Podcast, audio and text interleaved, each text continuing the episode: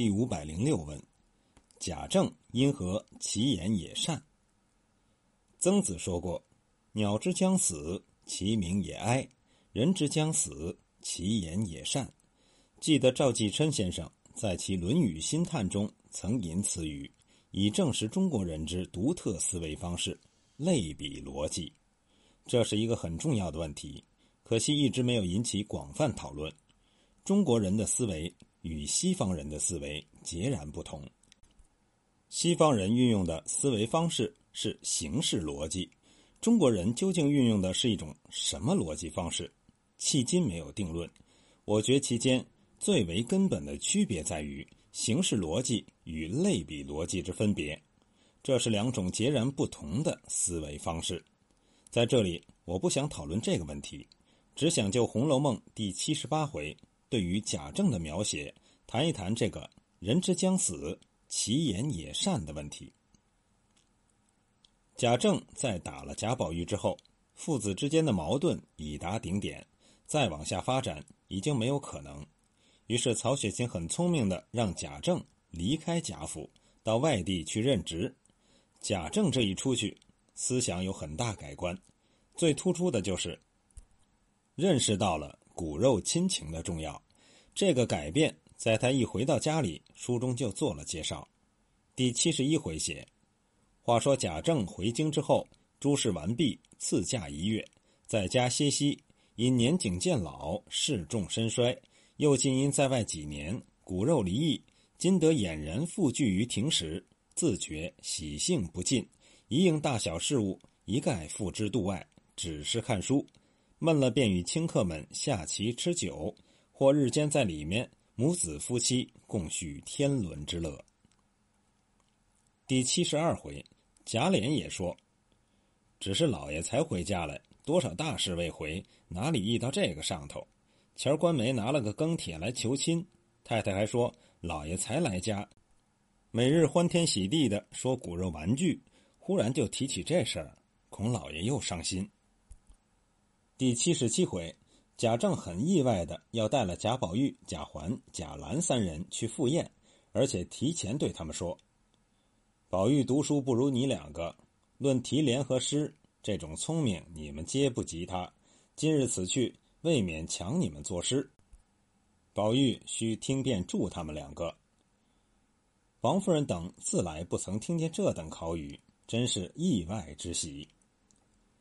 贾政此时对贾宝玉的态度已经大大改观，显示出了某种父子亲情。到了第七十八回，在写《鬼话将军词》之前，书中特意做了如下介绍：近日贾政年迈，名利大灰，然起初天性也是个诗酒放荡之人，因在子侄辈中少不得归以正路。近见宝玉虽不读书，竟颇能解此，细评起来。也还不算十分玷辱了祖宗，就思及祖宗们的个个亦皆如此，一贾门之术，虽皆身经学业的，也不曾发迹过一个。看来宝玉亦不过如此。况母亲溺爱，遂也不强以举业逼他了，所以近日是这等待他，又要环兰二人举业之余，怎得一同宝玉才好？所以每欲作诗。必将三人一齐唤来对坐。这里所说贾政发生的变化，是因为年老体衰，名利大灰，他有些认命了。而且这里透露，贾政年轻时也和贾宝玉差不许多，也是诗酒放诞之人。不仅他如此，贾家世代都没有人在举业上发达过，都是于诗酒一途，别有一柄。在这里。我想向读者们重申一下，古代人读书的概念和现在差不多。你看些小说、诗歌、散文等等，是不算作读书的，必须看那些高头奖章，也即是看那些讲究八股文章的书籍才算读书。就和现在人们要求高中生整日看那些课本以及课外辅导书籍才算读书，别的一概不算数一样的。看八股文章可以应付考试，考中了可以做官，做官才算人生正途。除此之外，一概是旁门左道。而且古代不如今天的地方，是这个正途与旁门左道的区分极其严格，不但在观念上，同时在政治经济待遇上都不一样。现在的人写一点小说、诗歌、散文，或者报个文学，就可以成为作家、诗人，有工作、有职称、有工资，社会待遇虽然算不上很高，也还说得过去。过去可不行，过去这些人一概没有任何待遇，任你自生自灭，官府绝不会管你。北宋有一位著名的诗人柳永，当时名气极大，凡有井水处，皆歌柳词。可是当他考试时，皇帝就非常鄙夷，在他的卷子上批示说：“你还是填词去吧。”于是这位刘勇就失去了就业机会，一生流连于歌楼舞馆，自称“奉旨填词柳三变”，潦倒一生。